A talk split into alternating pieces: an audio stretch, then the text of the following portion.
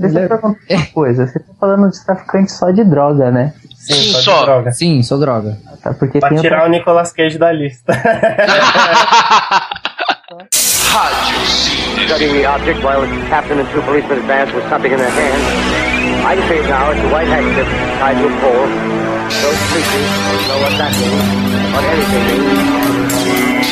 Something kind of in a mirror that right to the men. Ready to play.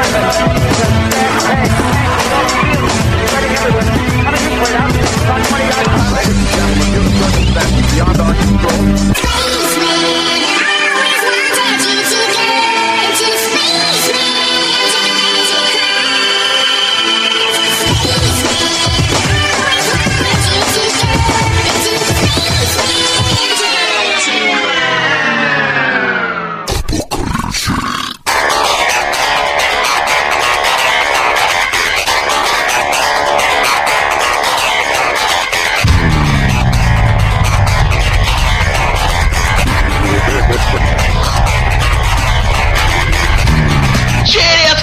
crianças dos fones, está começando mais um magnânimo Radiosíntese.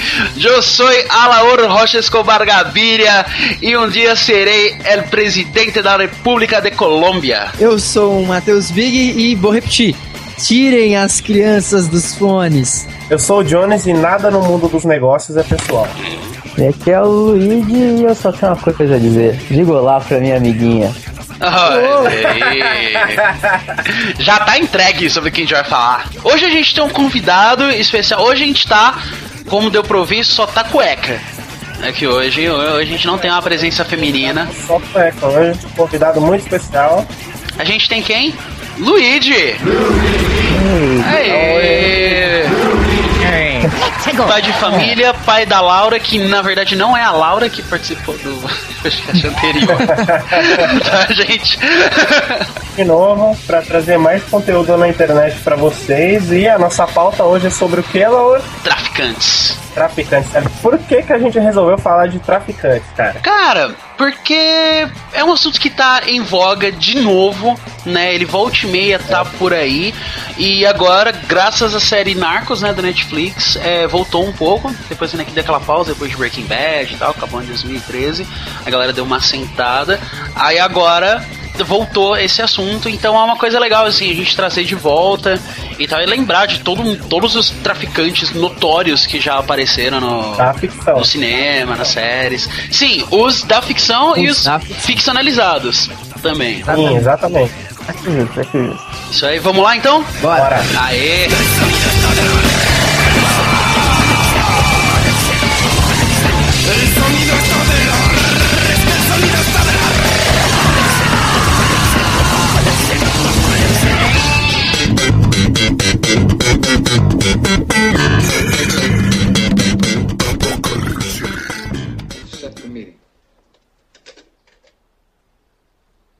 Our to find out where it's going to be held. Now, we insist it's a public place, a bar, a restaurant, some place where there's people so I feel safe. They're going to search me when I first meet them, right? So I can't have a weapon on me then. But if Clemenza can figure a way to have a weapon planted there for me,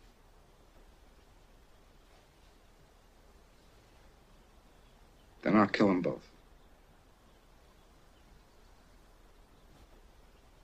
It's not personal, Sonny. It's strictly business.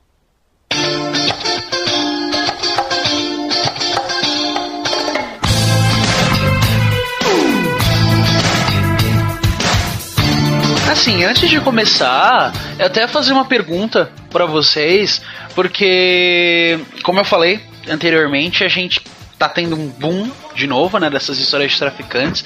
Então eu queria perguntar pra vocês o que vocês acham, por que que é, o que vocês acham tipo, do que que chama atenção nas histórias de traficantes? Por que que as pessoas se interessam tanto? Ah, eu acho que o principal fato é aquele esquema de, de eles saírem do nada, acabarem construindo um cartel, um império sub, subversivo à lei. Dentro de, de um outro sistema, eles criam um sistema próprio que vai contra o sistema principal, tá ligado? É um negócio meio doido. Boa. A parte de sistema que eu fico que me atrai mais, né? Como eles gerenciam o negócio, como eles realmente é, é um negócio, né? Como eles tratam isso como se fosse uma verdadeira empresa, aplicam to- todos os princípios que você aplica numa, numa empresa, você aplica no gerenciamento de, de todas as coisas do seu cartel e tudo mais. É como se fosse realmente só mais um trabalho, só que fora da lei, né?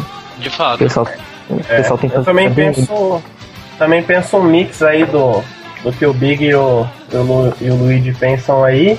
E na verdade são só uns negócios do. utilizando do, do pensamento do Don Corleone, do poderoso chefão. É a maneira de você gerir seus negócios sem ter ninguém puxando suas cordinhas por trás.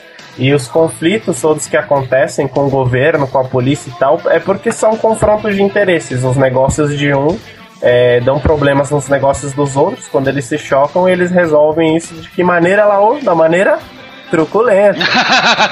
é dessa maneira que você resolve. Bem truculenta. Sim. E é bacana também você ver que, mesmo que seja uma pessoa boa que entra nessa de cabeça, como foi o caso do Walter White, não tem como você sair dessa limpo. Você acaba tendo que matar gente inocente, fazer coisas abomináveis para você tampar os outros erros. Isso acaba virando uma bola de neve, tá? É muito legal você ver isso.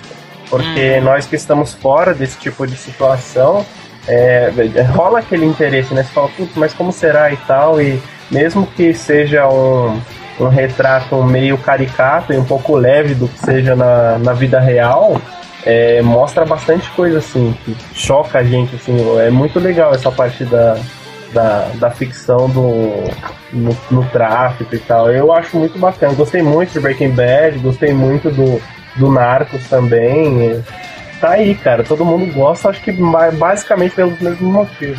É, eu acho que também, até adicionando o que vocês falaram, que tem um lance que tem uma coisa que tem muito em comum das histórias, é, pelo menos na maior parte delas, né, principalmente quando é bem focado no, no traficante, pra mostrar toda a, né, a ascensão, o apogeu, a queda, é que assim, eles vieram do nada.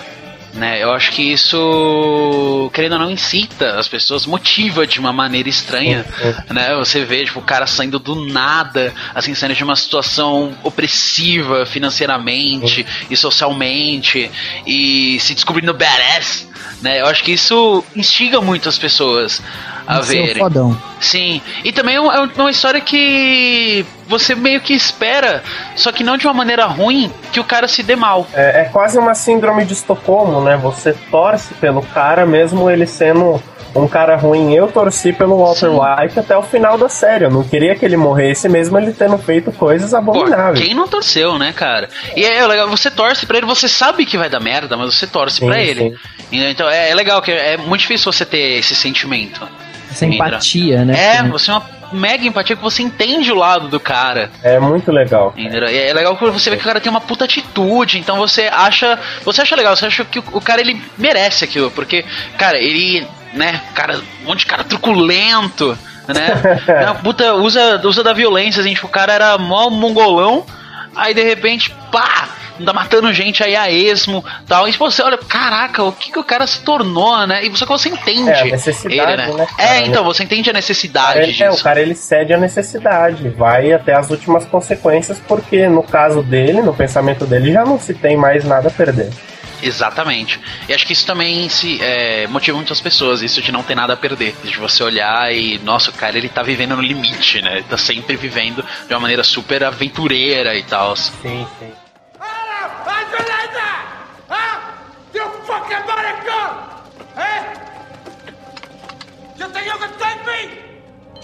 Fucking army you're gonna take me! You hear? Come on! I take you all to fucking hell!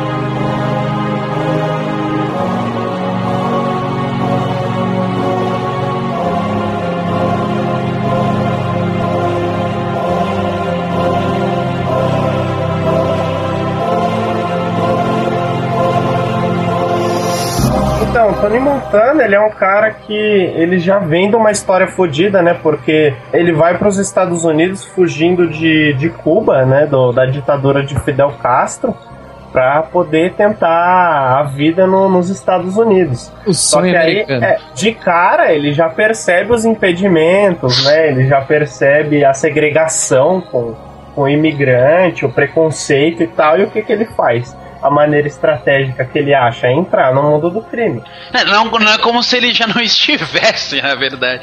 É, isso é verdade. Mas foi nos Estados Unidos que ele entrou de cabeça de vez, assim. Aham. E ele, ele conseguiu achar né, a, a brecha para poder colocar a personalidade dele como ferramenta, né? Colocar a personalidade, personalidade dele em prática. Porque ele não chegaria longe se a personalidade dele fosse diferente. Ele é um Ah. cara. Ele é um cara praticamente sem emoção nenhuma. Ele é um cara muito obstinado. Ele. Ele é um cara é, sanguinolento, assim, ele vai até as últimas consequências pelos objetivos dele. Ele é bom falar que também ele, por mais que ele tenha tido é, muito sucesso, né, muitas casas, muito dinheiro, tem- é, por causa do tráfico de drogas, ele também não era um cara lá muito inteligente. Você consegue ir percebendo isso ao longo da trama e tal. É. Até a mo- um cara inteligente não morreria da maneira que ele morreu no fim do filme, né? Porque ele era Sim. orgulhoso, né?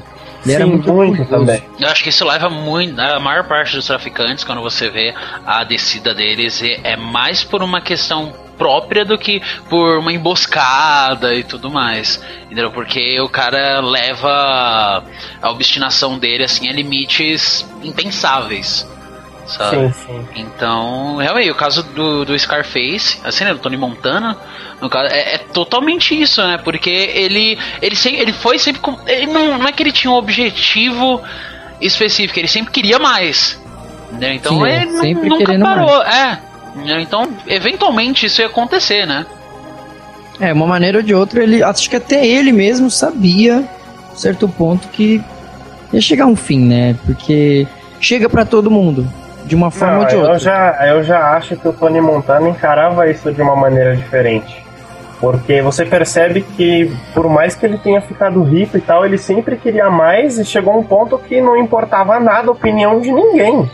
Uhum. Ele ficava preso na, na sala dele lá, é, cheirando cocaína e tendo aquelas, aqueles devaneios de megalomania, de conquistar o continente e quiçá o mundo. Ele- É, e tanto que você vê no final do filme, né, antes dele morrer, ele. hum, em nenhum momento ele parece. Né, como eu posso Não, falar? ele não fraquejou. É, ele não fraqueja, nada. isso. Ele continua, cara, continua gritando, continua falando os funk até bater o 182 lá, cara. E vai que vai. Absurdo, é Cara, absurdo. que cena foda, né? Que cena foda. Sim. Sim, No e é referência, né? né? Scarface, gente- cara, o filme em si, o, o personagem ele é muito referência e muita coisa pra muita gente, né? Sim, cara? ele. aí- E aí tem aquela coisa que eles estão querendo fazer. o- É o reboot ou o remake do filme? É um remake. Então, cara, é é um filme tão icônico, cara. Eu acho que não, não precisa. É, mas Não o tem- próprio Scarface ele é um remake, né?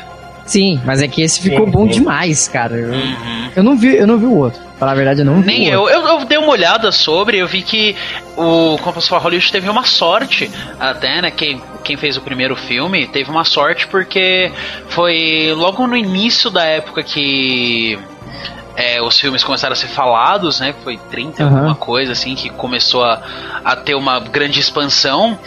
E é um filme que é considerado, né? Que chama que é, é um filme pre-code. Porque, na, se não me engano, nos anos 30, é, foi criado um tal de código Reis. Acho que é Reis que fala. É, é H-A-Y-S, Reis. Que meio que censurava, né? Várias coisas. Você, por exemplo, não podia usar palavras de cunho religioso, tipo Deus, Jesus, Cristo, essas coisas, é fora de um contexto religioso. Sim. Entendeu? Você Caramba. não podia. é, várias coisas de violência, não podia, nudez, não podia. Isso de, meu, traficante em nenhum momento, sabe? Isso começou a pegar mesmo em 34 e o filme foi de 32. Então ele conseguiu trazer toda essa truculência.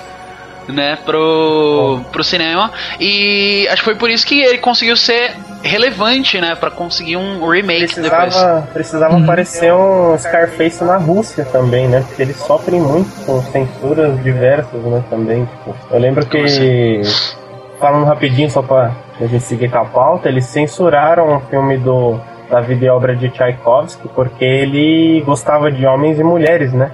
E eles resolveram cortar uma parte do filme e tal, por causa da sexualidade dele, depois resolveram não passar o filme mais. Quer dizer, gente É, no mas- século XXI, isso acontece ainda. É, então. é, Hoje em dia não tem um código, né? Mas tem uma censura velada, querendo ou não. Sim. Tem muita Sempre coisa. tem, né? O personagem também do Tony Montana ele é tão bom que ele tá entre os, é, entre os melhores personagens dos três melhores filmes de Hollywood sobre máfia, né? Que são O Poderoso Chefão, obviamente, Godfellas e o próprio Scarface. É, Não, é um puta de um personagem, né? É impressionante. Cara, se eu penso, pensando num remake, assim, cara, quem. Uma pessoa pra interpretar ele. Cara, não, não ia ter a mesma. Cara, a mesma violência, é. é. A, violência carismática dele, né?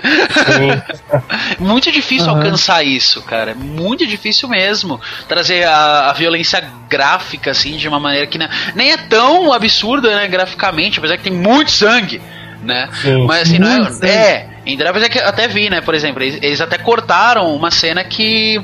é, lá do começo, que. Cena do o- banheiro, né? Sim, do banheiro, que o cara corta o O cara braço. corta o maluco com uma motosserra. Sim, eles cortaram que ia, que é o braço, a né? única parte no filme inteiro que você vê o Tony Montana com um lampejo de medo. Sim. E é no E começo, mesmo, né? mesmo assim ele não fica com tanto medo. Não, Ele depois. olha pra cena mais com cara de nojo que medo. Sim. Fica mandando o cara se ferrar o tempo todo. Cospe na Ele- cara. É, cospe na cara do maluco. Difícil ser mais casca grossa que isso, né, cara? Muito Porque difícil, você pega um casca grossa, ele é badass, só que normalmente ele não é aquele cara que conquista coisas, né? Ele, sei lá, você pega, por Sim, exemplo, um sim, Wolverine. Geralmente tá, seria um ele- capo, né? É, então, ele seria um. Cara, como. Que nem eu, falo- eu acabei de falar, Wolverine. Ele é fodão, só que assim, ele não é um cara que você vê assim num. num higher ground, né? Sim. Entendeu? Não é que nem um magneto. Entendeu? Que você tem aquela ideia de que o cara que vai estar lá no topo ele é mais calculista e tudo mais. Sim. E Um traz- cara realmente Mas- poderoso, né? Mas É. qual que é a diferença do, do Tony Montana para outros caras em posições subservientes que não subiram? Sei lá, tipo o Luca Brazzi do Poderoso Ah. Chefão, o próprio Técio do Poderoso, do Poderoso Chefão e o Scarface. Todos eles tiveram oportunidade de ascensão. A diferença é que quando o Tony Montana viu a oportunidade dele, ele não só abraçou, ele algemou a oportunidade dele e obrigou aquilo a falar: não, eu tô. Botou a arma na cabeça da oportunidade tirar", e é. falou. I'm your fucking boss. Sequestrou a oportunidade dele e agora. Exatamente. Exatamente, ninguém mais viu aquela oportunidade, cara. Ele olhou, pegou, já deu a chave de braço e saiu correndo com ela. Deu um arqueou na. E o legal, o legal é que ele não é um cara carismático, assim, né? Tipo, igual o, o Don Corleone, que trazia as pessoas perto dele porque as pessoas gostavam do jeito dele e tal. Ele era um cara paternalista, carinhoso. Ele é um cara que, entre aspas, tinha o carisma dele, só que era pela força bruta. Tipo, se você não tá comigo, você é meu inimigo e eu vou matar você, cara. É o foda-se, né? É o tipo. Foda-se tudo e eu vou fazer o que eu quero. Aham. Ele- É, Ele é sempre ele. assim, do começo ao fim ele faz o que ele quer. Poucas ideias. É. Ele não, como eu já disse, ele não é um personagem muito inteligente, mas ele soube de uma maneira muito eficiente organizar a estratégia dele de ascensão ao poder. Isso realmente não, não tem o que falar. Acho que é exatamente porque ele. Como era muito impulsivo, ele também era muito imediatista. Então ele conseguia trabalhar muito bem a ideia na situação onde ele tava. É, o, o Entendeu? fluxograma das coisas ajudou, né? Ele teve a atitude certa na hora certa. Sim, sim, é, é por isso que a história funciona, cara, porque também existe muito isso da, né, do, do lugar certo, na hora certa e tal, e porque realmente numa, numa situação normal, você não espera que um cara super impulsivo assim consiga ascender. Ah, com certeza. com Então, acho que é o certeza. legal de. do filme é isso também. É, É o Ovelha Negra, né? É, exatamente. Uma ovelha negra dentro do próprio tráfico, né, cara? Isso que é o legal. How can you do business with this guy? I'm a businessman, first foremost. I want no further conflict with him. You tell him from me that he can live or he can die. Vincent, will you shut up? Just when I thought I was out, they pulled me back in. Ah, why, why, easy, yeah, uh-huh. yeah, know what I holla, you know what I holla, do you know what I yeah, you know, the itty bitty city by the water that's steady getting taller, Vallejo, you don't understand, you ho, you just don't understand, check it out though, mm-hmm. Pero chefão, a trama toda ela se desenrola, né? O, o a catarse do, do, da trama, ela se desenrola é no que? O Don Corleone, ele é um cara antidrogas. Ele vê que faz mal para as pessoas e ele não queria entrar naqueles negócios. Só que haviam outras duas pessoas que estavam metidas nesse negócio de drogas e que acabaram cruzando o caminho do Don Corleone. São eles o Soloso e o Philip Tatalha, do primeiro filme. É, co- o- como eles é, atravessaram o caminho do Don Corleone? Simples. O Don Corleone ele tinha, eu acho que quase toda a polícia e os juízes políticos da cidade no bolso. E essa daí é uma crítica que até o, o faz, né? Falar, ah, o Don Corleone tem todos os políticos no bolso. Se ele tem, ele tem que tipo, dividir, né? Ele deve emprestar isso pra gente. É aquele discurso que eles fazem pós a morte do, do Santini e do Bruno Tatalha no, na, no acordo de reconciliação das grandes famílias lá. Uhum. Soloso. O perfil do Soloso ele é um cara que realmente você consegue perceber, por mais que agredido, né? A família Corleone tenha matado o Santino Corleone como uma maneira de impelir o, o, o Dom Vito a poder assinar um tratado com eles, entrar no negócio de drogas com ele ou então ceder. Ele é um cara totalmente estratégico. Ele é aquela frase que eu falei no começo: os negócios não são coisas pessoais para esse tipo de gente. Isso daí pro Soloso fica bem, bem claro. É, pro Tatalha também, só que mostra-se muito mais o Soloso no filme do que o Tatalha, então a gente consegue falar um pouco mais do Soloso. É, ele é um cara de, de sangue frio, é um cara que não demonstra grande preocupação para com os subordinados dele. Ele é um cara que meio que não tá nem aí se ele alcança o objetivo dele. E é um cara que quase conseguiu dar uma rasteira na família, não fosse o, o plano que a própria família já tinha feito, né? Usando o Michael para poder matar o Soloso e o policial no restaurante. Uhum. Sim, cena- Tatalha. É basicamente a mesma coisa. Só que os Tatalha eles eram uma família mais rica e que estavam apoiando o Soloso e que foram obstinados, né? Eles viram uma oportunidade de ganhar muito dinheiro nesse ramo de drogas e tal. É, tentaram influenciar as outras famílias também é, a entrar no negócio de drogas. No caso deles era o que? Heroína? Algo assim? Acho que era heroína, não é? Heroína, pó também, acho que heroína e cocaína, se não me falha a memória. Saquei. É porque eles também não, não falam muito, né, disso. Eles falam que é ramo de drogas. É, eles não, não especificam. É, e tem uma muito. frase de, de um deles até que é bem, bem forte pro, pro filme e tal. Eles falam, ah, já que é pra entrar nesse negócio, né, que não vendam perto de escola, que não vendam pra nossa gente, que vendam para os negros, porque eles já são animais mesmo, então vendam pra eles. É uma coisa realmente bem, bem forte, né, de ouvir. Sim, sim. Não um pouco mais pra frente a gente vai falar de narcos também, né? O, o, o pessoal do, do cartel de, de Cali, Medellín, eles não negociavam com negros, né? Não, não. Então tem uma música do, do, do Brujeria também, com Cerros Narcos, que uma parte da música lá eles falam, né? Com güeros sim, com negros no. É, retratando a, a realidade que era da época, mas enfim. Sim, realmente. Tanto que tinha até o, né, no. Como é que fala? No cartel de Medellín tinha o Carlos Leder, que era meio nazista, né? Então. Nazista, isso. Um nazista Realmente. que gostava de John Lennon, né? Vai Sim. entender. Vai entender, né? o cara que gosta de mangue de leite. Não, enfim. Tatalha, o Tatalha também é, era esse cara obstinado, né? Negócios em primeiro lugar. Só que era de uma família mais forte, mais rica.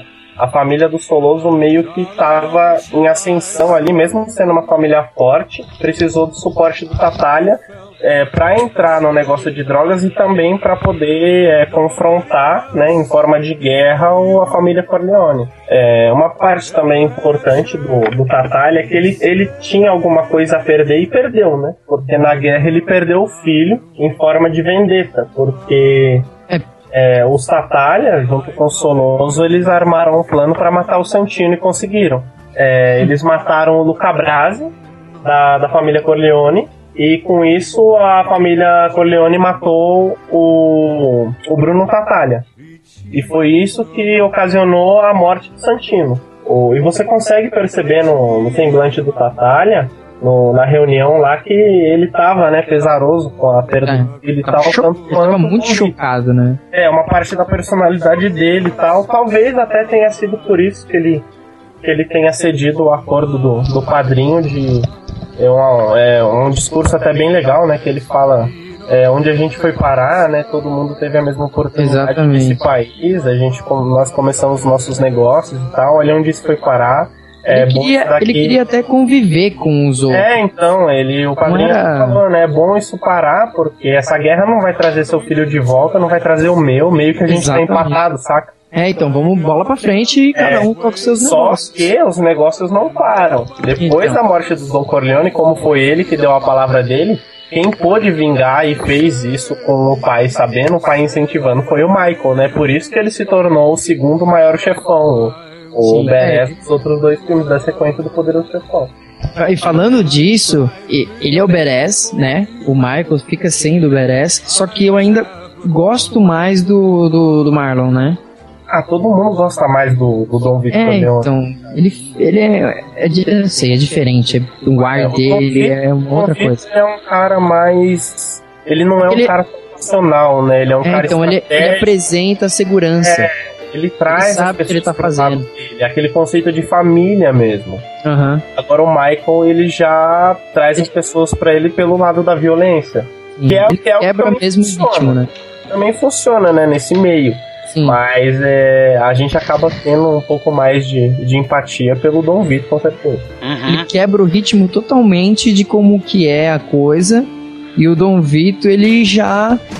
Parece que o Dom Vito teve mais experiência, claro, né? Ele teve mais experiência do que o, o Michael, né? Ele já tá nesse mundo há muito tempo. Tem, tem gente que fala, né? Ah, mas o Michael chegou mais longe e tal, mas você tem que observar uma coisa: o Michael não começou do nada. Ele já come... Então, o ele Michael já já começou começou com a com um império, vamos dizer.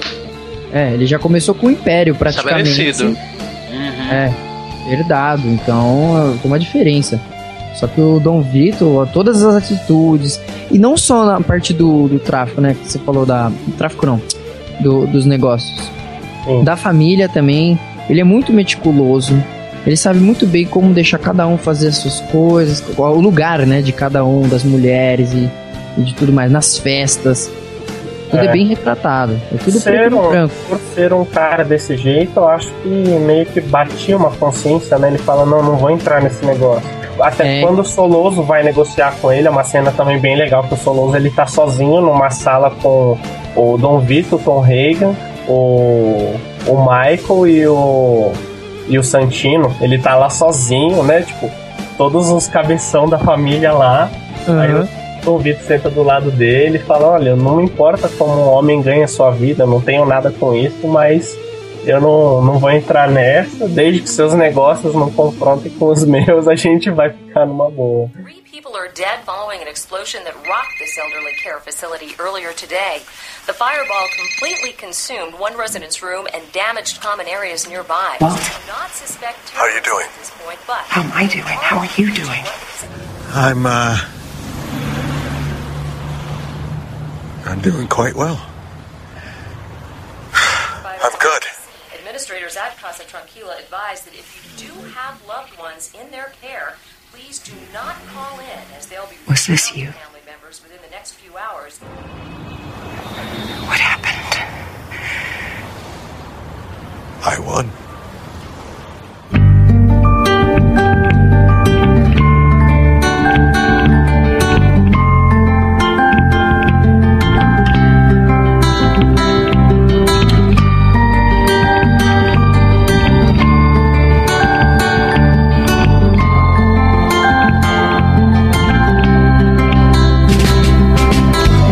Já vou, já vou avisando, eu não vi Breaking Bad. Então, eu, tô- eu tô- eu estou te tirando da conversa nesse momento. Matias Tá? saiu. Falou. Tô tirando o fone. Falou.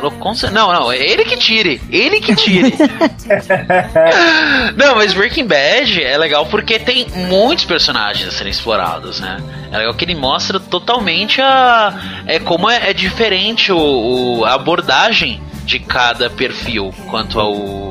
Ao Isso tráfico. é muito legal, cara. Isso é muito legal mesmo. Sim. Por exemplo, começando pelo Walter White, ele assim, ele se tornou realmente um traficante na quinta temporada, né? Se a gente for ver. Porque até então ele só é, produzia. Ele só era o fabricante, né? Aí só na quinta que ele realmente começou a fechar negócio, né? Que ele fechou com a Lídia e tal, pra, e pra exportar pra Europa. Eu, eu concordo que ele se tornou um traficante um tempo depois. Mas antes e depois do Crazy Eight, eles traficavam. O Jesse traficava na rua. Ah, sim, claro. Claro. É, o Jesse, o É. Jesse é o primeiro traficante, né? Que a gente E vê. depois que eles eliminaram o Crazy Eight, é, os dois começaram a traficar, né? Passar a droga pro, pro maluco lá, o Tuco Salamanca. Exatamente. É que ele, é, ele só fazia, ele não fazia os negócios, mas ele Isso. acabou tendo que tomar decisões que acabaram transformando ele num cara. É, falo- é, o Breaking Bad e o Walter White, né? é, acabou transformando ele num cara propício pra traficar, pra fechar negócios, né? E. Mas assim, de traficante a gente começa com o Jesse. Sim, sim, boa, boa. Querendo, ele é bem na pé de chinelo. Tá? A primeira cena dele é hilária, né? O, que era, como é que ele era? O Captain Cook. né? O Captain Cook colocava. Era o que? Era chili? Era curry? É, é. No. Pimenta, cara. É, cara, A- colocava a pimenta. Isso, cara, totalmente maluco, cara. assim. Não tinha nenhuma uma, uma grande noção, assim, era realmente só. Né, só um. um como um, um traficantezinho de rua.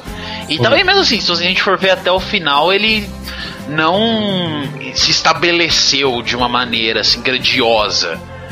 O grande legal do Jazz Pinkman que eu acho é que você percebe uma mudança é, gradativa com o tempo, mas depois com saltos enormes na personalidade dele. Sim. Porque, porque ele era um cara, tipo, nada a ver com a vida, um cara estúpido, um cara burro, um cara inculto, é, um cara sem preparo.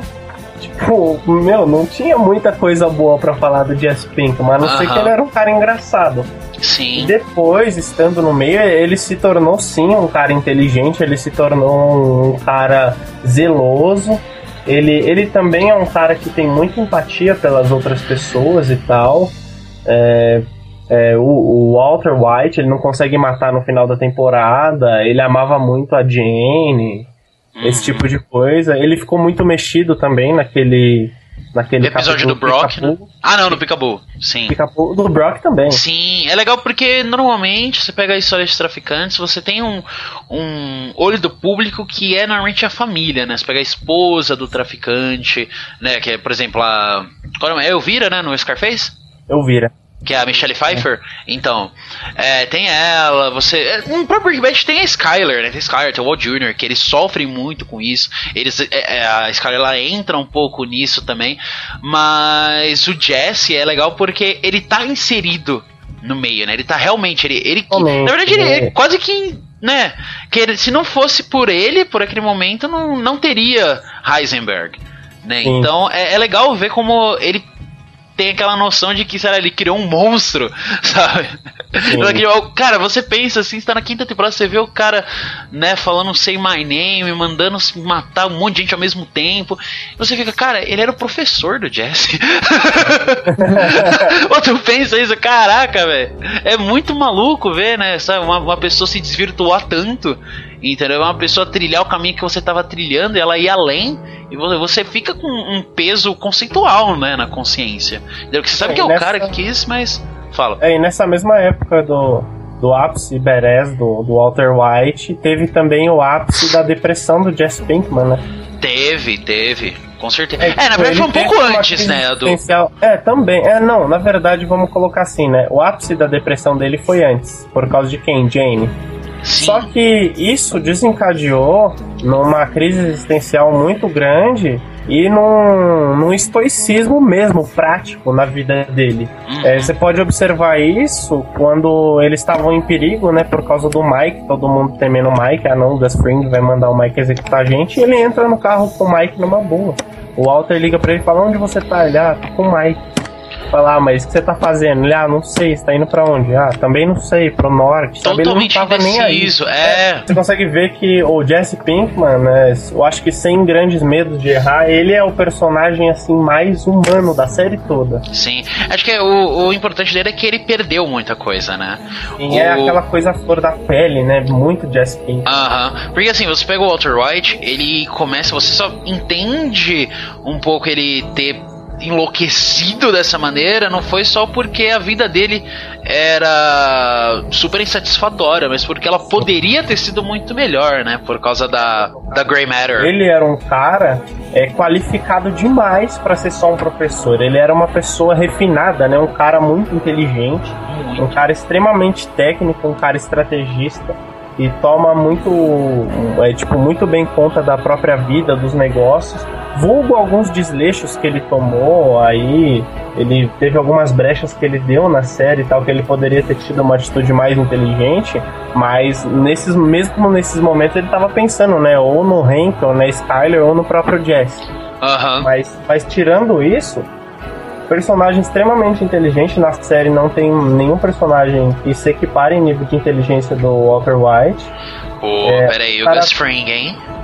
Não, o Gus Fring, ele é um cara é, mais estrategista que o Walter. Ele tem mais recursos. Ah. Não que ele seja um cara mais inteligente que o Walter. Ah, sim, inteligência, eu Ó, vou falar, tipo, na questão sim, de QI, assim, realmente, Sim, Walter White regaça. É, eu, eu acredito que se o Gus ele fosse mais inteligente que o Walter, ele conseguiria estar alguns passos na frente, principalmente no assassinato dele.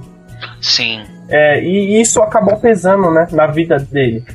Ele falou, tipo, cara, o que foi que eu fiz da minha vida, né? Eu sou um professor, tava lavando roda de um carro no Lava Jato, com um aluno dele, tirando sarro dele por causa disso, né? Porque ele tava esfregando a roda do carro dele e tal. né?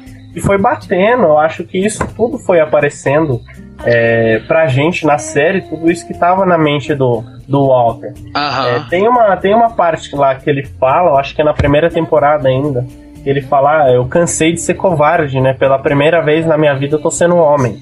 Sim. E é, isso, Exatamente. define, isso define muito bem o Walter White. Eu acho que não tem nenhuma outra frase que defina muito bem ele. Ele saiu da zona de conforto dele, que ele estava com medo de mais algumas outras coisas. Ele foi covarde durante a vida, como ele falou, pra poder alçar voo. E falar, ah, no que, que eu sou bom? Eu sou o melhor, eu sou excelente, eu sou badass em fazer metanfetamina. E, e ele vai pra frente. E ele, como ele fala com o Jesse também, eu não estou só no ramo do dinheiro, eu tô no ramo de fazer um império. Não, ele, ele não, ele não fala que tá no ramo do dinheiro, ele tá no ramo do império. É, Só ele, isso. Ele, ele quer ser o Júlio César da metanfetamina, cara. Não, Por quê? totalmente. Porque ele é foda e ele sabe disso. Ele começa a reconhecer, né? É, e ele quer que as pessoas reconheçam também. Aham. É legal você ver que. Né, na quinta temporada, quando ele fala da Grey Matter, que ele vendeu a parte dele na empresa por 5 mil dólares, você percebe que é como uma decisão dessas, assim, pode afetar de uma maneira, sabe, avassaladora a vida de uma pessoa. Sim. Não, e o legal é porque isso daí também não é só ficção, né, cara? Às vezes acontece Aham. alguma coisa assim na vida das pessoas, na nossa vida, que pode trazer uma consequência ou física, ou psicológica, ou material pro resto da vida. E não tem como você saber. É, isso que é a e pior isso, parte. É, então, e isso que é legal no Breaking Bad.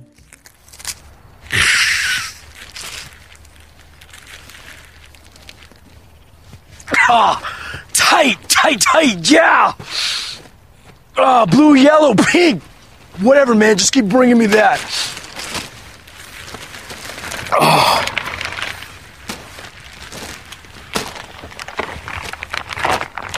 All right, we're gonna make a lot of money together.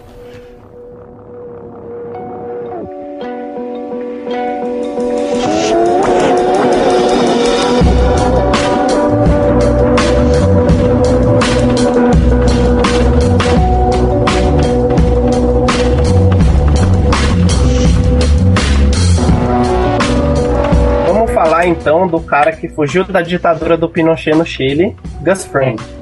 É, cara, não, ele tem essa. Vou lembrar disso. Todo esse background, né? Tanto do, do Pinochet e tal, tanto de. Ele, eu não lembro exatamente como é que aconteceu. Ele não chegou a fazer parte do cartel. Não, naquela momento, né? altura, naquela altura ele tava cunhando um espaço no tráfico da droga nova que era a metanfetamina. Sim. E aconteceu toda aquela merda lá e tal, de matarem o parceiro dele. É, porque eles já estavam vendendo, né? No território do pessoal e tal. Eles foram oferecer pro, pro chefão lá do cartel. Você lembra o nome dele? É o. Era o Dom Eládio já? Eládio, isso. Dom Eládio? Então. É que esse é o começo, né, da, da, da vida como traficante do Gus Fring. Que foi a partir do quê? De uma perda também, né? Isso. Ele também é um cara que teve um gatilho, né? Muito, aham. É, Nossa, ele totalmente. pode ter sido um cara, sei lá, um cara muito família, um cara empático no começo, mas depois, é, o que a gente conhece, o grosso que a gente conhece de Gus Fring na série é um cara extremamente impassível, como alguns falam lá com os olhos da morte, né? Aham. Calculista demais. Eu não gostaria de receber a encarada do, do Gus Fring, cara. Não, de jeito nenhum. De jeito nenhum. É um cara assim. É... Ele, querendo ou não, ele tem uma, uma justiça no que ele faz, entendeu? Ele tem um, um conjunto de regras muito explícito. Entendeu? E acho que. Ele é um cara sistemático. Aham. Acho que o que levou, você até falou da inteligência do Walter em comparação com a dele, que se ele fosse mais inteligente não aconteceria. Não que não fosse acontecer a morte dele, mas não aconteceria daquela maneira. Eu acho que foi exatamente pela quebra de regras constante do, do Walter White. Cara, é, acho que é um negócio que destabilizou É que o ele. Wal- É, o Walter ele é um cara imprevisível, né? Sim. Gus ele é um cara mais sistemático. Ele antecipava muito, né? Tinha que antes ele tá, o Walter tá na, da frente da casa dele e recebeu a mensagem, go home. É. Meu, o momento mais shuffle que tem é quando o Walter manda matar o, o aquele outro traficante, o cara bonzinho lá que escutava música clássica.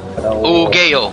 Isso, quando ele manda matar. Foi o momento mais shuffle e de genialidade também. Nossa, cara, muito Só bom. que ele trucou também, né? Ele trucou, porque eu, não dava pra saber se o Jeff ia matar o cara. Aham. E é legal que você vê que o Gus ele, ele tem esse respeito, né, pela pelo talento, né, do, do Walter. Muito. Ele tem muito esse, esse respeito, principalmente depois que o Gale foi morto, né? Aí depois disso, é porque, querendo ou não, a ideia era substituir o Walter exatamente pela, pela impetuosidade dele. Mas aí depois que ele viu que ele não ia conseguir se livrar, é, ficou claro esse respeito. Né? Vou manter o cara aqui, por mais que eu tenha que matar a família inteira dele, ele vai ficar aqui, porque ele é talentoso. Mas olha, por mais que ele, ele tomou ódio do Walter, isso foi visível. Sim. Mas ele foi um cara que levou a estratégia dele até o final. Ele ficou com o Walter lá porque ele precisava do Walter. Sim. É, uma outra pessoa com um, pouco, um nível de passionalidade um pouco maior não teria pensado, teria matado o Walter White e voltado a fabricar metanfetamina de baixa qualidade, até achar alguém bom. Por exemplo, o caso de Tuco Salamanca. Exatamente. Que querendo ou não, ele usava, né, a droga. Então isso influenciava muito. E é um cara nada inteligente, né? Nada. Nada. Ele usou lá a parada quando sequestrou o Walter e o Jesse já queria estourar a cara dele, né? Que nem ele falou. Nossa. Tá cheirada lá, uh, hora de estourar a cabeça da criança ali. não, não, não. calma, cara, calma, acabei de te dar um bagulho. E assim, ainda não ficou claro, né? Ele apareceu no Bear Call Saul, mas assim, não ficou claro exatamente como que ele entrou nisso, mas que não, foi basicamente uma questão familiar, né? E aí que você vê que que isso tem a influência, né? Tipo, do cara não, não ter o, o tino, sabe? É mais pela empolgação da co- Mas o caso do Tuco, apesar que ele não foi tão bem explorado, era pra ele ser mais explorado, porque só que teve o a greve, né, dos roteiristas. Aí acabou que eles tiveram que encurtar a temporada. E... Mas eu acho que ficou bom, pra falar a verdade, cara. Não, eu também acho. Ele, ele é um personagem que merece uma morte rápida, né? Sim. Tipo, não tem muito o que levar, porque um cara é, é explosivo, um Aham. cara nada inteligente, um cara sem grandes estratégias pro, pro negócio dele. Ele tá fadado a morrer logo. Aham. E querendo ou não, tipo, quan- quando você pega a, a quarta temporada, né, do Gus Fring, você vê que, assim, as coisas acontecem por causa do, do Walter, assim, por causa da impulsividade do Walter. Na época do Tuco, as coisas aconteciam meio que por causa do Tuco. né? E assim, pô, quem precisa de atenção ali é o Walter. Entendeu? Se você for deixar o Tuco ficar escrotizando as coisas assim, cara, você vai perder um pouco do foco da história. Pior que sempre quando você tá falando Tuco, eu tô lembrando do Tuco da grande família, cara. Caraca, mano. Esse aí também é um idiota, mas de uma maneira diferente. É. Então. Eu até, e- mas ele também usa umas droguinhas, né? Usava uns, Eita. uns ganjinha maneiro, assim, vendia umas artes na praia. A grande família não fica baixo, não, hein? Teorias conspiracionais agora, né? É, então. Dona Nenê mancomunando, né? Os ganjos nos, naquele, naquele negócio, naquela. Como é que fala? Aquela jarrinha de abacaxi, assim. A plantação vertical que ela tem ali. de Não, mas é, o Tuco assim não tem muito o que falar, que ele, mas ele é um, é um personagem que é, ele tem um puta de um carisma. E só que ele tem essa impulsiv uma impulsividade mais realista, né? A impulsividade do Scarface, né? Que é de o cara conseguir ir pra frente e tal. Ele. Querendo ou não, ele tava lá só pela adrenalina. Então. É, mas ele também é tonto, né? Porque, pô, pô ele matou um, um cara da gangue dele na porrada. Na porrada! Só Nossa. porque o cara falou alguma coisa lá. Tá? Sim. Nossa, isso. É aquela, Tava aquela meio que briguinha de escola, né? Aham. É, você lembra, lembra pra quem você trabalha? É porque você tá falando, você tá chamando ele de burro? Não, você tá me chamando de burro, então toma. É, começa a interpretar as coisas de um jeito totalmente diferente, né? Nossa, Beyond. É muito além esse cara. Bom, agora que vocês me contaram a história inteira, eu não tenho mais nenhum motivo pra não assistir. Graças a Deus. Por É favor, muito obrigado, cara. Nossa, tô felizão.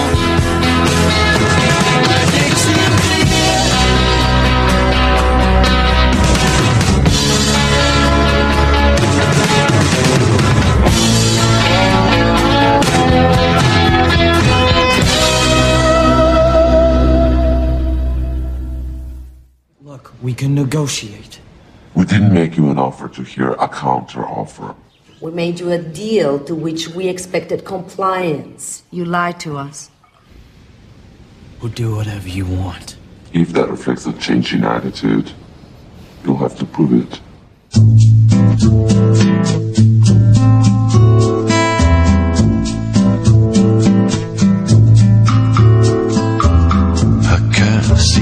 Face up to the facts. Tense and nervous, can't relax. Selvagens é um filme muito bom e ele basicamente tem três personagens narcotraficantes centrais assim. A gente vai ter. Eu não sei se eu começo pela mulher primeiro, acho que eu vou deixar pelo final, porque é Salma Hayek, né, cara? Nossa. Uh! Salma Hayek. Olha aí, Ah, mas precisa falar mais alguma coisa? Não, né? Caraca, não. Não.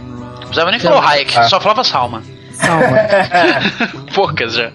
Vocês estão entendendo que eu tô falando que ela é uma boa atriz, né? Mas é claro. Então Quem tá não assistiu o Drink... Quem não assistiu o Drink no Inferno, a interpretação maravilhosa? Porra, Nossa, cara. pode- Porra, até hoje, mano. Eu tô dormindo assim, eu penso, pô, podia ter um pé na minha boca aqui, né? Podia, saudades.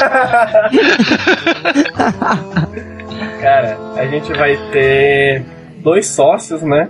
Um um mais truculento e outro mais suavão. Good cop, bad cop.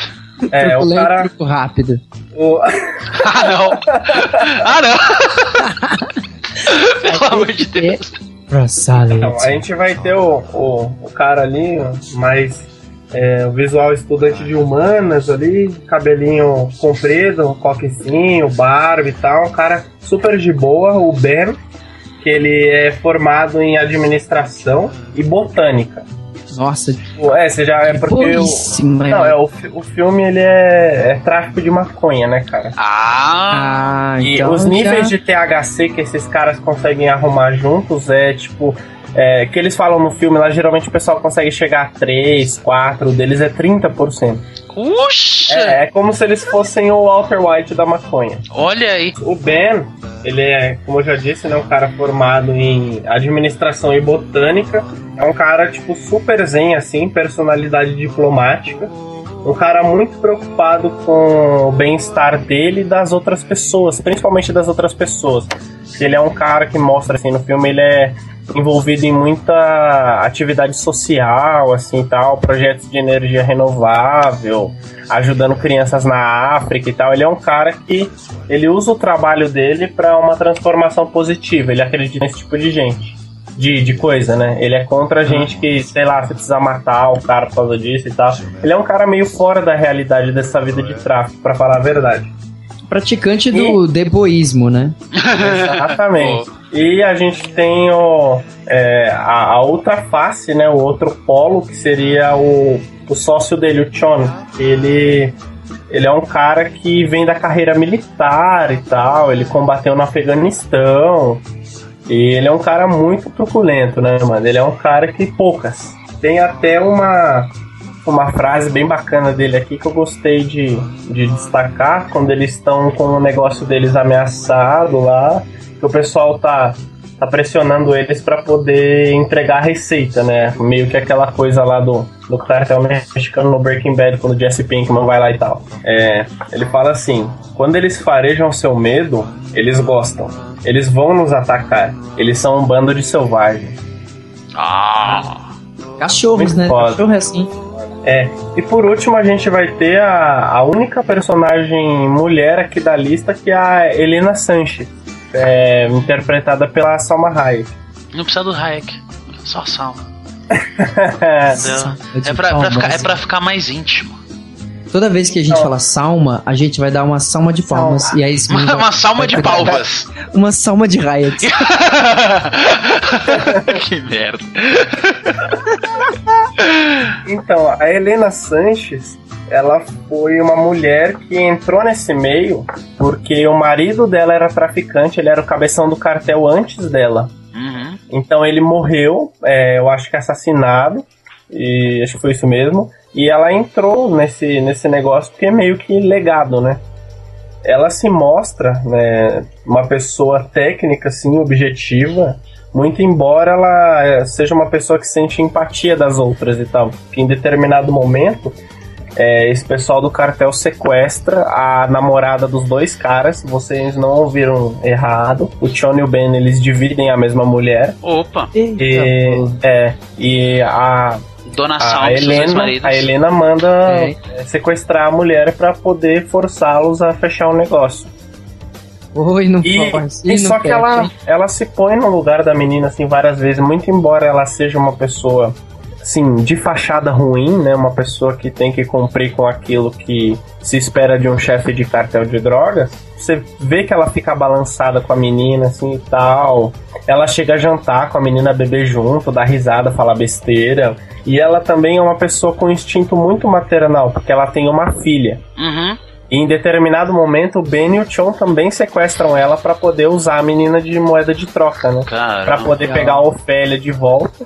Não é a Ofélia do, do, do Hamlet, tá? É, essa é, a, é a namorada dos dois pra poder trocar com, com a filha dele. Tá aí, mesmo, mesmo com toda essa bagagem maternal e empatia e tal, ela é uma mulher implacável, cara. Precisa fazer alguma coisa pro negócio, ela faz, pronto, acabou ela enxerga assim, ela assi é engraçado porque ela fica assistindo as execuções, né, do cartel da sala dela, assim, via webcam, sabe? É, é muito engraçado. Ela não participa tal, mas ela fica vendo.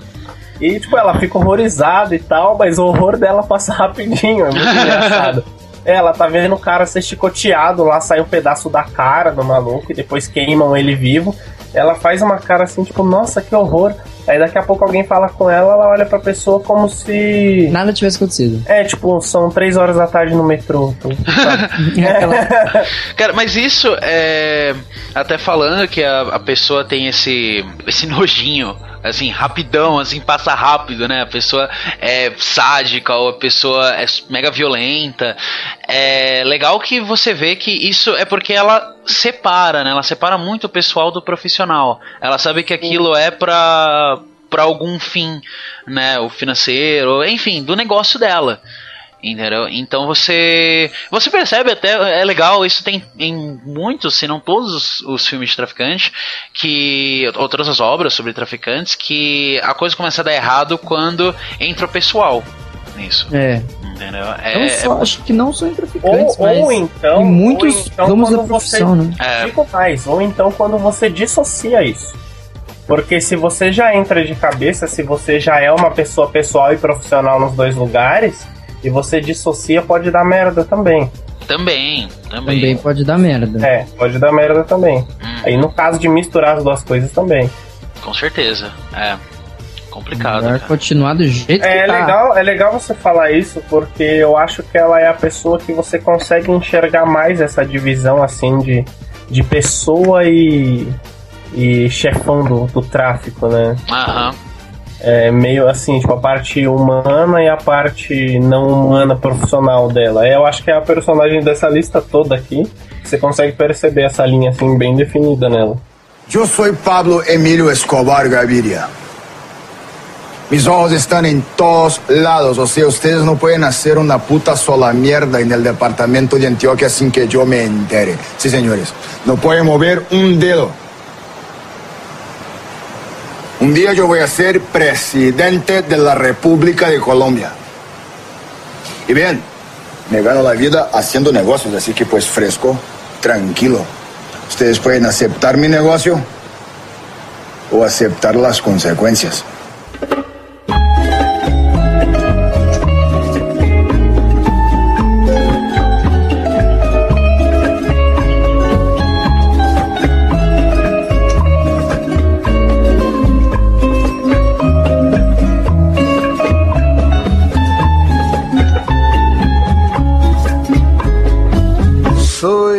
Fuego que arde tu piel. Falando sobre o Pablo em si, pelo menos pelo que é visto em Narcos, ele tem uma ascensão também, é, tem uma ascensão meteórica, né? É um cara. É um, uma truculenta demais. E ele é um, um cara que também é muito estrategista, mas também que tem uma impulsividade muito grande que vai, você acaba percebendo com o tempo como isso vai tomando ele. Ele tem esse o lance que a gente já falou de você começa a ameaçar verbalmente, depois você dá uma torturadinha de leve, aí depois tu vai lá, mete uns balacinhos, depois você tem que matar qualquer um na esquina, você tem que matar mulher, você tem que matar criança, você não deixa nenhum corpo em pé. Entendeu? E ele começou a ser assim. Tem que se Entendeu? provar, né? Exatamente. E o Pablo, ele era isso, basicamente. Ele começou a levar muito pro, pro sangue dele. Entendeu? Nem era uma questão, tipo, da, da vida dele, da... Tinha um pouco do lance da família e tal, mas é, ele tinha um ego muito grande. Ele era, é um cara muito obstinado. né? cara, megalomaníaco. É, ele não mede tipo, esforços pra chegar onde ele acha que deve, né? Que é a Ele um cara presidência. muito obstinado. Aham. Ele, e ele tinha esse lance de querer fazer o bem, né? É, ele tinha. Ele realmente queria, Então, um é. lado, não só por. por Não, o que, isso que ele ia ganhar com isso, né? É. Mas em momentos ele queria, por acho que realmente ele queria. Porque ele ficou sobrando dinheiro pra ele, né? Ele começou a ganhar dinheiro aos bilhões, né? É uma loucura. É, e o cara. cara, de vez ele só pensar nele, ele, não, vou dar um pouco. Por que não? É, então, em Narcos isso não fica muito evidente, até porque é a visão do, do cara do DA, né, do Murphy. É. É, mas ele é um cara, ele foi e é um cara muito adorado em muitos lugares da Colômbia até hoje por causa do- das ações sociais que ele fez e tal.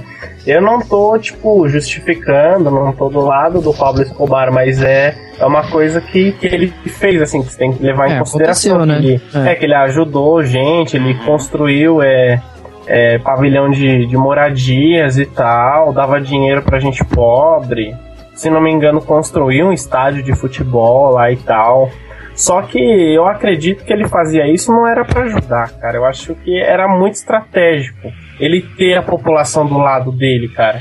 É, eu a união ele- faz a força, meu. É, então eu acho que, Mas ele, ele eu acho que ele muito- teve esses dois lados. Determinado Sim, ele momento. fez muita ele- coisa terrível também, né, cara? ele Sim, matou nossa. muita gente inocente.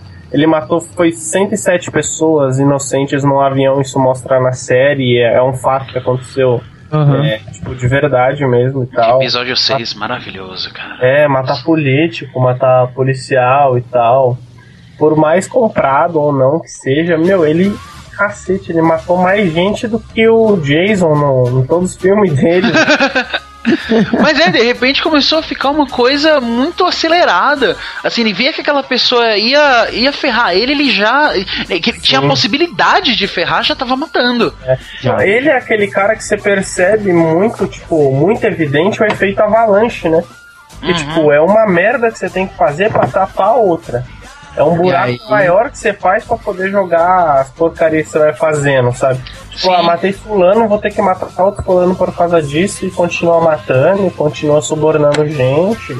É, é um ciclo vicioso sem fim, cara. É, cara, é, é maluco. Mas isso que você falou, tipo, dele ter tido a estratégia e tal, de ser um benfeitor. É, Acho que existiu, claro, porque ele realmente ele queria ser o presidente, né, do Colômbia. Ele realmente queria mudar o país. É galomania. Não, mas não, não. Cara, ninguém vai saber falar. É, por mais que tipo, o irmão dele tá vivo até hoje, ele cobra uma fortuna pra dar entrevista pra imprensa e tal. Do, do Pablo, não o Pablo ficcionalizado, né? O Pablo Aham. que existiu de verdade. Ninguém vai poder falar o- com precisão o que ele queria com isso, cara. Aham. Mas é, queria chegar ali e fazer dele o Eu quê? não sei, mas eu, não- eu não consigo acreditar que um cara com a mente igual a dele assim tinha, tinha intenções só boas. Boas, talvez, se fosse uma consequência do que seria bom para ele. Ah, com certeza. É que entra o ego, né, cara? Às vezes a pessoa, ela tem um- uma... Quando se fala, tipo, de megalomania, é exatamente porque a pessoa, ela tem algo muito forte do ego dela, que ela, ela quer ser forte dessa maneira. Entendeu? É algo que vai ser forte. É. Falar, tipo, o cara quer ser o presidente, mas, cara, é, não é pelo bem, é porque ele realmente ele quer ser o presidente, ele quer aquele poder, entendeu? E ele quer o poder de mudar, ele quer o poder de fazer o bem. Então entra é, o ego nisso, entendeu? Então não duvido da intenção dele de ser presidente, e não duvido que seja uma intenção boa de querer fazer o bem, mas tem o ego nisso e, querendo ou não, ele pensando nisso, ele tendo essa obstinação, ele. Isso pra ele justificava todos os atos sórdidos. Então. Sim, é, mas é uma linha de não dá, pra, raciocínio. é, não dá pra entender muito bem o que ele pensava. É legal uma coisa na série que você consegue perceber um- uma coisa que ele tá tipo totalmente à parte de uma galera que supostamente estava do lado é, das pessoas que era o M19 da Colômbia. Ele usa os caras lá pra poder queimar o aquele prédio. Aquele prédio era do, você lembra? Do, do que Joelma. que era? onde estavam os papéis lá. Ah, era da. Era. Ah! Era o que? Era tipo um FBI, né? Dos caras. Era. É, era Não, tipo- não era. Não, não. Ah, Era, nossa, era alguma coisa de assim. segurança, era, não é ministério das, de, da Então, é, eu segurança. tô com medo de falar errado, né? Não, não era o Ministério da Justiça? Ministério da Justiça? Eu era- Liga da Justiça. Fortaleza da Solidão. Nossa. Então, cara, o Pablo ele usa a galera do M19 pra invadir lá o, o prédio, e queimar os papéis e tal. E você, na série, você vai acreditando, né? Você fala, nossa, realmente o Pablo ele pagou pros caras, fez o tipo, ajudar o lado dele, mas ele aliviou pros caras, né? Aí ele até chegou no, no, no professor de, de história lá, que era o líder do M19, ele, ah não, obrigado, o dinheiro tá aqui. E é, eu acredito em você, você vai salvar a Colômbia. E uma vez você me deu um presente, né? A espada do, do Simão Bolívar, e com ela você vai liberar a Colômbia, né? Não deu dois segundos, cravejaram os caras de bala. Pois é. Ó, ó, ó, achei. Palácio da Justiça. Palácio da Justiça. É, exatamente, foi isso. Foram queimados mais de 6 mil documentos. Cara, isso foi uma mega operação sem precedentes, né? Queima de arquivo. Não, é que geralmente, sei lá, o cara ele vai comprar uma pessoa que possa sumir com esse arquivo, né? O Pablo Escobar ele já tunou isso, né? já, Não, vamos queimar o Palácio da Justiça, então tá lá, não tá bom.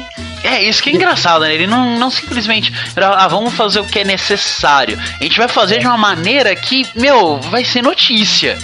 Entendeu? Isso É, então, no Palácio da Justiça foi impressionante. É que nem aquela parte daquele episódio, logo após que ele consegue ser eleito, né? Que ele faz aquele esquema com o cara, o cara é eleito, daí depois é deposto e ele fica sendo o ministro. Ministro da Justiça, não é? Não, ele era vice-deputado, algo assim. Vice Isso, ele era deputado, né? É, Daí o era cara- vice o cara- ainda. Então, daí o cara, ele. O que tá em primeiro que ganhou, ele sai. E daí quem assume é o Pablo. Ah, sim, claro. Daí o cara vai, o Pablo vai na primeira reunião dele, chega aquele juiz lá, não, não, não é juiz, é um cara lá, o Lara. Já, meu, ele, o Lara, esse Lara, ele consegue a única foto que tinha do Pablo no quando ele foi preso a primeira vez. E não é engraçado, foi uma foto por causa de nada, né? Por ele causa foi de só nada. desacatar um guardinha lá. Então, daí ele mostra tava essa foto. gente na fronteira e tal. É, ele mostra essa foto, o Pablo é acaba saindo, né? Não é expulso, mas ele acaba se retirando do local. Com sangue nos olhos, ele fica realmente. Ele fica abaladíssimo, né? Porque ele perdeu a chance de. Naquele momento, pra ele, ele perdeu a chance de presidente, né? Acabou. Aí ele, pra assumir com os arquivos, né? Que nem ele queimou o palácio, né? Ele fez o quê? Como que ele vai assumir com esses arquivos? Mas matou todo mundo. Matou, matou o Lara, matou é, tu- o cara que, sei lá, que tirou a foto. Não, acho que só o cara que tirou a foto dele que não morreu porque ele não sabia. O resto matou to, todo mundo. Não Dizimou. sobrou ninguém. Ele acabou com todas as informações sobre isso. Cara, tem uma teoria de que foi o Pablo Escobar que matou o Celso Daniel, cara. Que puta que pariu. Celso Daniel? É, o Celso Daniel foi parecido, o prefeito de Santo André lá e tal. Mataram, é, mataram, mataram até o cara da churrascaria que serviu ele no dia da. na, no- na noite, né, da morte dele. Verdade, velho. Mataram, os caras matam até o cachorro que latiu pra É, foi ele. nessa mano. pegada aí. Caraca. Feio mesmo. Essas coisas, querendo não, inspiram, né, velho? A galera fica sabendo, meu.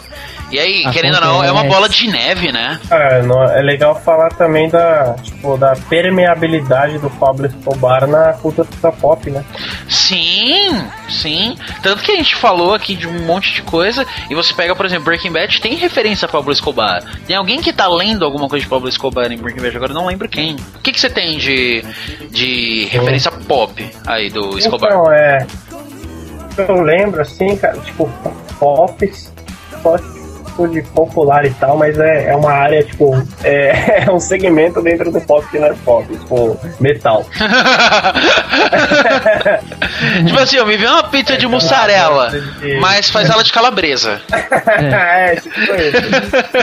Tem vários livros dele e tal, mas é, a influência dele assim na música, assim, dá pra você perceber em algumas coisas. Tem uma banda de death metal mexicana que chama Brujeria, que eu gosto muito por sinal, e eles lançaram um, single chamado El Patrão, que fala bastante da, da, da história do Pablo Escobar nesse contexto social. Então é uma visão um pouco mais romantizada assim do Pablo.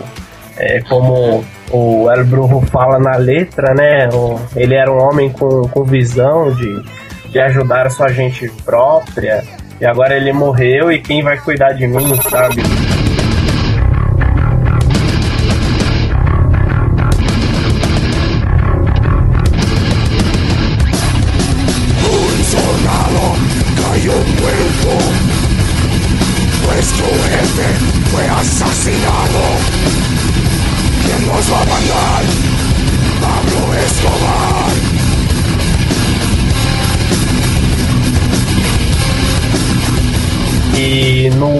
No, álbum Rasa Odiada, aquele que tem o comandante Marcos da, do Exército Zapatista Libertário Nacional na frente e tal, várias letras assim, é, do, no, no decorrer do álbum, fala de, de Pablo Escobar, fala do, do movimento zapatista como um todo, é, toda aquela trama que acontecia no México na época, é, que eu consigo lembrar também, que você também sabe, né, Laura? Tem uma música do Soulfly, Do Soulfly. que chama Plata ao Plomo, com o Max Cavaleira tipo, canta um pedaço da, da história do Pablo, só que essa é um pouco menos romantizada, né, e tal.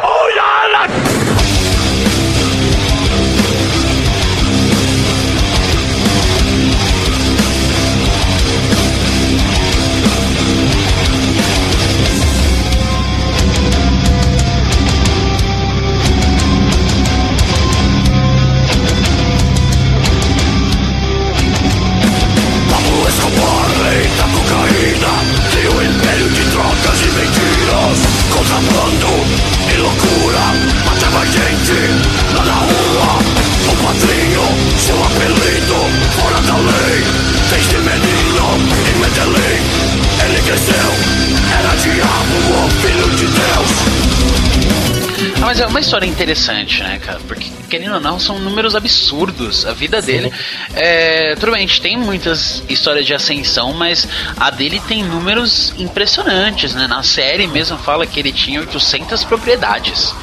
Cara, sim. cara, e, e onde que cabe 800 propriedades? Porque você pensa, Não não sabe cabe na Colômbia. Então. não é, cara? Você pensa, mano, porque assim, não vão ser tipo propriedadezinhas, sabe? Vai comprar tipo uns lotes, vai ter, sei lá, um- umas Acres. ruas.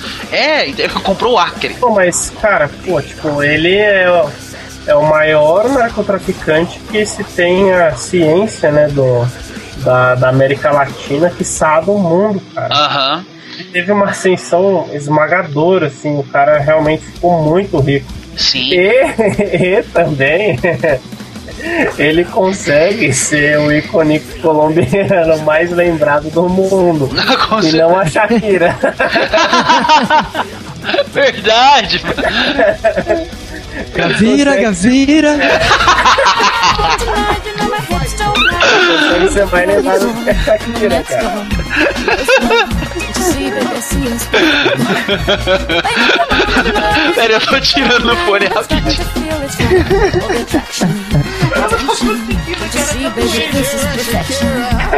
Only I can see your body moving half animal, half man. Caraca, mano.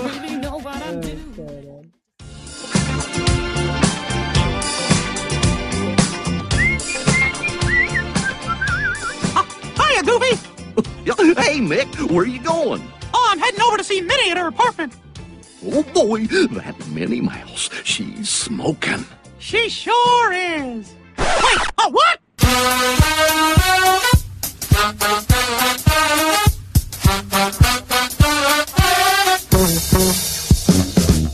Então, se você quiser saber um pouco mais sobre, porque a gente não conseguiu falar de todo mundo, então, assim, tem alguns outros que são notórios, a gente vai fazer tipo, uma menção honrosa a eles, depois você procura se você ficou Exatamente. interessado no assunto.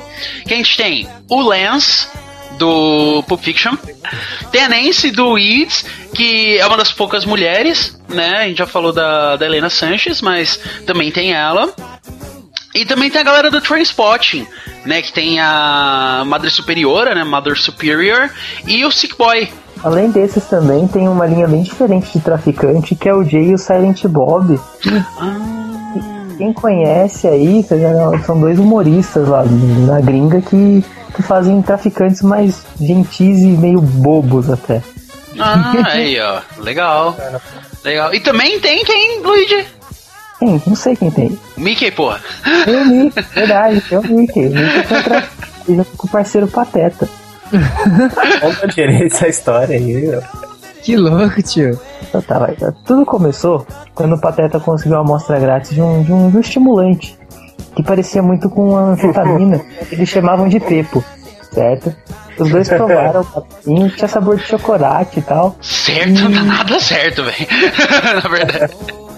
Eles se, eles se apaixonam pelo poder, que eles chamam de Super Pepo, porque, porra, o negócio é genial, viagem. Porra, é Perfeito, velho. Não, não. Aí o Mickey fica ligadão e tem a genial ideia de comercializar esse barato, porque. né, Por que não, né? Pagando bem que mal tem. Aí ele vai atrás da mulher, da, da, da- da pessoa que faz, né? Aí ela fala, não, aqui nos Estados Unidos não tem. Mas eu vou mandar vocês lá pra, pra África, lá a gente vai vender legal isso aí. Cara, que sensacional, isso eu não sabia, cara. Aí parte os dois pra África e eles encontram um vilarejo cheio de gente cansada. E como o barato é um estimulante, é o ponto perfeito pra venda. Gente. Aí é, eles encontram lá, tem uma pessoa dentro da tribo que, eles, que fica incomodada, que é o Medicine Man, que seria o curandeiro da, da, da vila. Mas por que, que ele fica incomodado? Porque ele faz o hashi, que é o hashish. Olha aí. Olha só. E ele vende pros caras lá, por isso que todo mundo é bem sonolento, inclusive o rei. Caralho! Nossa. Ele manipula tudo. Aí, com, com a ajuda do Pepo, o Mickey e o Pateta conseguem acordar o rei e convencê-lo de que o Medicine Man é um impostor.